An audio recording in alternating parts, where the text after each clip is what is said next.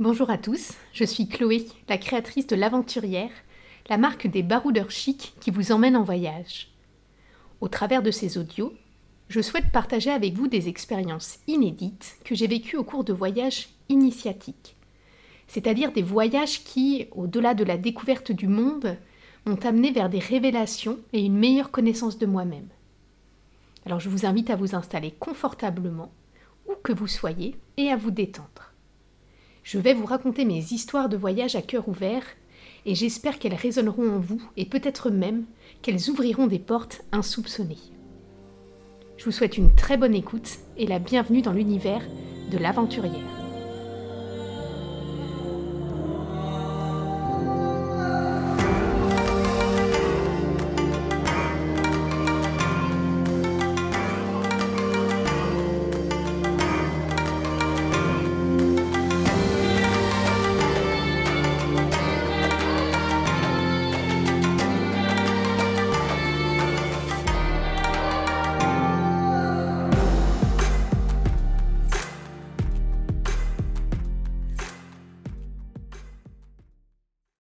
Dans ce deuxième épisode, je vous emmène de l'autre côté de l'océan, en Argentine, et plus précisément à Ushuaia. J'ai effectué ce voyage en 2019 avec un but bien précis en tête.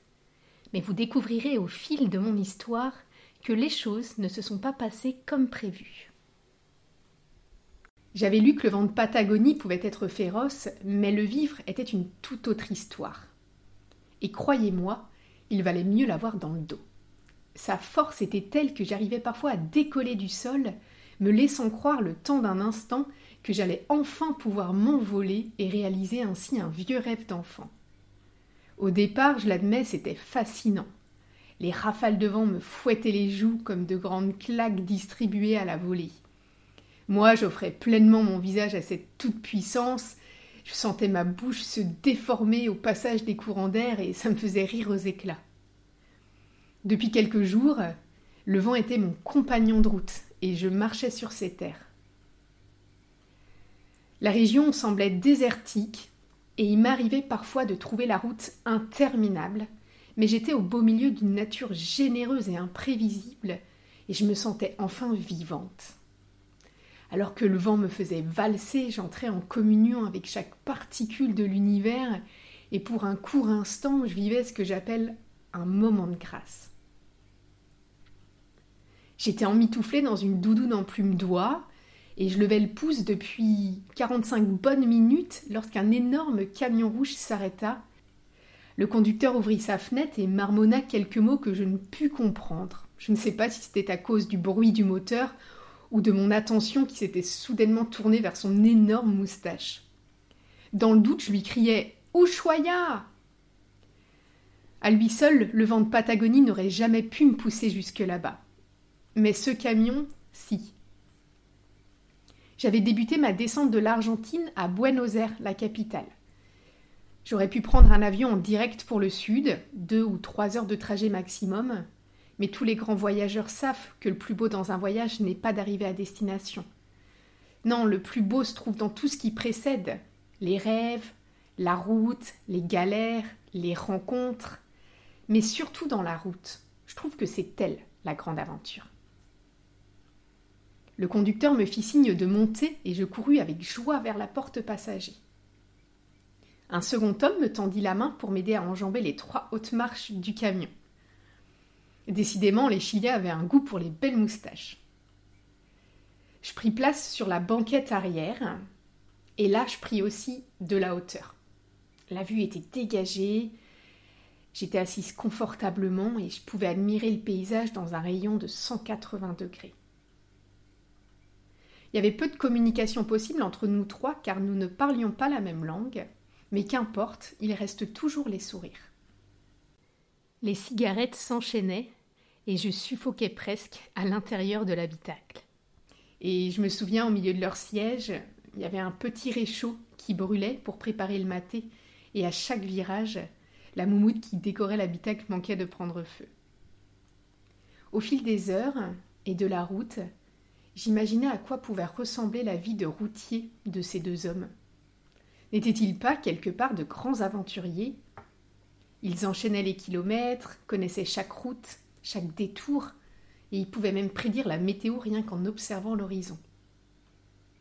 Ce camion était leur maison, deux vies qui tenaient dans deux petits mètres carrés. Nous avons parcouru plus de 800 kilomètres ensemble, et bien qu'ils me proposèrent de tailler la route avec eux jusqu'au Chili, je descendis à Rio Gallegos, qui est l'une des dernières villes portuaires du sud de l'Argentine. Le voyage offre souvent des opportunités, mais ce jour-là, j'avais un objectif et personne ne pouvait m'en éloigner. Je continuais donc ma route vers Ushuaia avec une facilité déconcertante. En moins de 72 heures, j'avais parcouru près de 2000 km en stop, traversé le canal de Magellan et mis un premier pied sur le sol de la merveilleuse terre de feu. Rien que son nom m'évoquait la magie du bout du monde, l'inexploré, le brut, l'authentique. Une terre puissante que seules les âmes vagabondes étaient autorisées à visiter. Je marchais donc vers le sud et je ne croisais rien d'autre que des lamas. Ici, on les appelle des guanacos. Le paysage, lui, se transformait à chacun de mes pas. La terre devenait neige, les plaines laissaient place aux forêts et au loin, j'apercevais les Andes. Le soir, je dormais le plus souvent en bord de route, dans une tente. Il faisait froid et le sol était extrêmement poussiéreux, au point où ma toilette matinale ne suffisait plus à décrasser mon visage. Je me nourrissais de pain et de miettes de biscuits secs écrasés sous le poids de mon bagage. Sauf une fois où je m'autorisais un logement douillet qui disposait même d'une connexion Internet. Là, je passais ma soirée sous un gros édredon à me documenter sur la traversée qui séparait Ushuaia de l'Antarctique. Quitter la terre ferme et prendre la mer. Cette étape cruciale constituait le véritable point de départ de mon voyage, et cela me procurait autant de joie que d'angoisse. Mais lorsque la nuit tombait, mes peurs disparaissaient pour laisser place à une rêverie fabuleuse.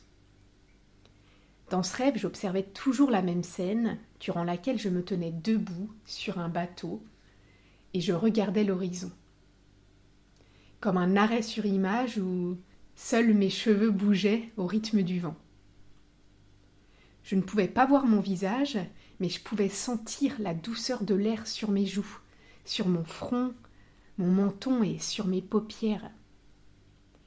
Un sourire discret naissait à la commissure de mes lèvres, et je ressentais alors une sérénité inédite imprégner chaque couche de ma peau, chaque partie de mon corps. Je restais ainsi quelques minutes, peut-être quelques heures, et j'écoutais le silence. Un silence divin et salvateur. Et pour une fois, je n'avais rien à dire.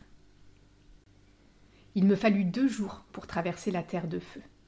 D'abord en stop jusqu'à Tolwyn, puis à pied à travers les forêts du parc national Tierra del Fuego.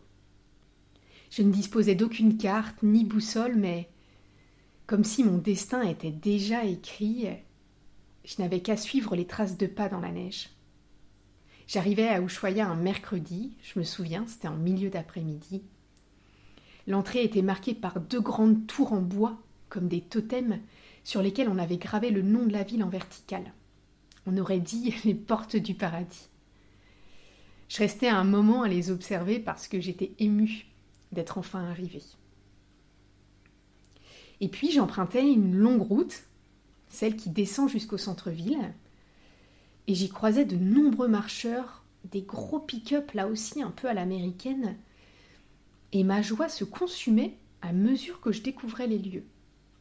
En fait, Ushuaia était bien plus imposante que dans mon imagination, et l'industrie ne l'avait pas épargnée. Les rues grouillaient de touristes, de boutiques de souvenirs et d'autant d'agences de voyage. Alors sans détour, j'avançais vers le port. J'avais lu qu'avec patience et détermination, je pourrais trouver un équipage et embarquer pour la grande aventure. J'y étais. J'avais parcouru la moitié du globe pour me retrouver ici, à cet endroit précis, le point le plus austral de la planète. J'allais enfin pouvoir réaliser le rêve qui m'habitait depuis plusieurs mois. Intimidée par ce nouvel environnement, je passais le reste de la journée à observer les bateaux, en silence. Je me sentais dans un tout autre monde. Et lorsque le soleil débuta sa descente, je pris le chemin qui menait à mon auberge. Au petit matin, de retour sur le port, je vis au loin un homme transporter d'énormes caisses depuis le ponton jusqu'à son bateau. Ni une ni deux, je cours vers lui pour lui proposer mon aide. Il s'appelait Pierre, et c'était rigolo parce qu'en fait il était français. Il avait quitté le pays deux années plus tôt, poussé par une folle envie de prendre la mer. Et ce voyage inopiné l'avait mené jusqu'en Argentine, où il avait finalement décidé de poser ses valises. Pierre organisait désormais des sorties bateaux dans la baie d'Ushuaia et lorsque les conditions le permettaient, il passait le Cap Horn et naviguait jusqu'à la terre sacrée des glaces, la terre des empereurs, l'Antarctique. Il m'invita à bord de son monocoque et me fit visiter l'habitacle. Autour d'un café, il me raconta son histoire, son départ de la France, sa traversée de l'Atlantique, son passage dans les Caraïbes et son coup de foudre pour Ushuaia. Et puis il me questionna sur les raisons de mon voyage, et je lâchai enfin le morceau. Un an plus tôt, j'avais joué à un jeu avec ma cousine. Nous devions ouvrir un livre de voyage au hasard et nous rendre à l'endroit exact qui était indiqué sur la page. Elle était tombée sur Budapest et moi sur l'Antarctique. Dès lors, un rêve était né et quoi que je fasse, où que j'aille, la vie ne cessait de me le rappeler. Par exemple, je voyais des manchots sur des affiches publicitaires, même en plein été. Et les rues empruntaient les noms de la terre d'Adélie ou la base du mont d'Urville. Je voyais tout ça comme des signes de l'univers et j'avais décidé de prendre ce jeu très au sérieux. Et puisque je n'avais pas un sou en poche, j'avais opté pour le stop sur les routes, mais également en mer. Au fil de la conversation, je confiais aussi à Pierre ma peur de l'océan, et particulièrement celle du Drake. Je l'avais découvert quelques jours plus tôt sur un forum de voyage. Durant la fameuse nuit où j'avais trouvé un endroit douillet et une connexion Internet, dont je vous parlais tout à l'heure. Son nom officiel, c'est le passage de Drake. Il se trouve entre l'extrémité sud de l'Argentine et l'Antarctique, et il mesure près de 800 km. C'est l'une des zones maritimes qui connaît les pires conditions météorologiques du monde, et j'avais lu que tous les navigateurs le redoutaient. Sur le Drake, on vit des tempêtes et des creux allant jusqu'à 15 mètres de haut, et ce pour deux raisons principales. D'abord, c'est un passage qui est le point de rencontre de trois océans l'océan Pacifique, l'océan Atlantique et l'océan Austral. Donc forcément, ça remue. Et puis ensuite, il n'y a aucune terre sur sa surface qui puisse couper les vents. Alors au cours de l'histoire, des dizaines de milliers d'hommes y ont perdu la vie. Aujourd'hui, c'est différent, les navires d'expédition et les bateaux de croisière se le traversent quotidiennement. Mais cela ne suffisait pas à dissoudre la panique qui m'envahissait à chaque fois que je lisais son nom. En plus, il fallait quand même compter 48 heures pour le traverser, et ça laissait largement le temps de se voir mourir. En tout cas, c'est ce que je me disais, et je craignais d'y perdre la tête. Ce rêve d'Antarctique avait pris une place si grande dans ma vie que j'en avais complètement occulté les difficultés. J'avais pris la route vers l'Argentine sans réfléchir, persuadée d'être l'héroïne d'un roman d'aventure que rien ni personne ne pourrait arrêter mais j'avais oublié la peur. Pierre, lui, fut direct. Si je n'avais jamais navigué, c'était une mauvaise idée de commencer ici. Il m'expliquait qu'une fois en mer, je ne pourrais pas faire demi-tour. Que le Drake pouvait être très sévère. Des navigateurs se préparaient à l'Antarctique des mois, voire des années à l'avance. Il me recommandait de trouver un équipage en qui j'aurais pleinement confiance. Pour lui, c'était essentiel pour traverser les tempêtes et les coups durs. Il m'invitait à rentrer en France, à prendre des cours de voile pour être capable de comprendre le fonctionnement d'un bateau et pour participer à la navigation le jour venu. En d'autres termes, il me conseillait de renoncer à mon rêve. Du moins pour le moment. Je quittais son bateau dépité. Le soir venu, je ne parvins pas non plus à dormir, et ce n'était pas à cause des ronflements qui résonnaient dans le dortoir de l'auberge, non, c'était à cause de Pierre et de ce fichu Drake. Je passais quand même les journées suivantes sur le port à la recherche d'un bateau. J'observais les départs et les arrivées, mais jusqu'alors personne ne partait pour l'Antarctique. Sans doute préférait-il les eaux calmes de la baie d'Ushuaïa. C'était beau de les voir se préparer, comme un spectacle qui se répétait en boucle et dont seuls les personnages changeaient. Je les voyais s'agiter avec un air sérieux. L'un vérifiait l'état du bateau pendant que d'autres s'organisaient en chaîne pour ramener bagages et vivres à bord. Et puis à la fin, il y avait toujours un moment de calme, comme une ultime prière. Les nœuds se déliaient et le bateau pouvait enfin partir. Je continuais donc d'errer sur le port et ne vivais qu'à travers ces départs répétés. Mais Pierre avait fait grandir mon angoisse de l'océan et je commençais à penser que si je ne trouvais pas de bateau, c'était sûrement parce que je ne devais pas partir. À quoi ressemblait la vie en mer après tout? Était-elle aussi calme et salvatrice que dans mon rêve? Ou allait-elle au contraire me confronter à mes plus grandes peurs en se déchaînant jusqu'à précipiter ma mort Je parvenais pas à trouver un juste milieu.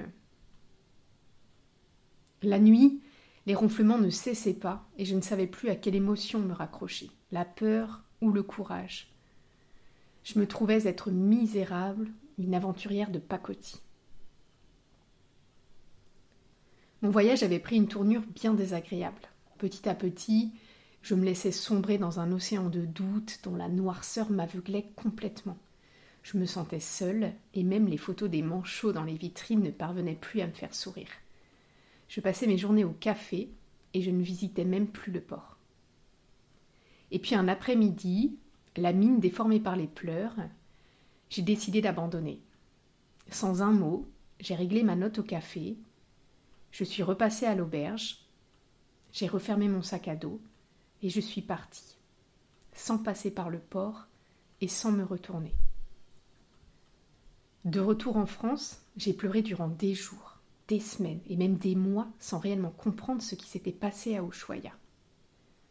La vie avait repris son cours, mais j'ai dû lui courir après durant quelque temps. Ce voyage m'avait laissé un goût amer. Je cohabitais avec la honte et la peine. La honte d'avoir abandonné, d'avoir échoué, la peine de ne pas être à la hauteur de ces femmes qui prennent la route en solitaire et qui inspirent des générations après elles, et la peine de découvrir que je n'étais peut-être pas encore celle que j'avais envie d'être, au plus profond de moi. Je continuais à voir des manchots sur des affiches, et il arrivait régulièrement que l'Antarctique s'invite dans mes rêves. Un nouveau signe pour moi que ce voyage aurait lieu un jour lorsque je serai prête. Pour terminer cet épisode, je vais vous raconter le rêve que je fais aujourd'hui au sujet de l'Antarctique et qui est bien différent du premier. Je me tiens debout sur le bateau, seul, les cheveux au vent. L'océan, lui, est plat. J'écoute le silence. Et puis soudain, il y a la première vague. Mon cœur s'accélère et palpite au rythme des éléments. Une tempête m'attend. Je reste debout, sereine, et j'observe l'horizon un instant avant de me retourner pour rejoindre la barre. Il y a un sourire sur mon visage. La peur a disparu, et je m'apprête à défier le Drake. Notre aventure de l'Argentine se termine donc ici, avec un rêve, celui, un jour, de naviguer sur le Drake et de rejoindre l'Antarctique. Certains voyages ne nous emmènent pas à destination, mais comme je le disais au début de cet audio, ce qui compte avant tout, c'est la route, car c'est elle qui fait du voyage une véritable expérience initiatique. Lorsque la route se présente, elle laisse libre champ à notre imagination, à nos pensées, et elle crée de l'espace pour l'inspiration. Elle peut également réveiller certaines blessures et nous confronter à nos plus grandes peurs. Mais quoi qu'elle appelle en nous, elle nous invite à notre propre rencontre. J'ai pour habitude de dire que le voyage est la meilleure école de la vie, car dépourvu de tout repère, nous n'avons d'autre choix que d'être authentiques et de révéler notre vérité. J'espère que cet épisode vous a plu. Pour soutenir le projet de l'aventurière, je vous invite à liker et à partager cet audio. Et pour en savoir plus, rendez-vous sur le site officiel www.l'aventurière.com et sur Instagram l'aventurière officiel. On se retrouve dans quelques semaines pour un nouveau voyage et en attendant, prenez bien soin de vous.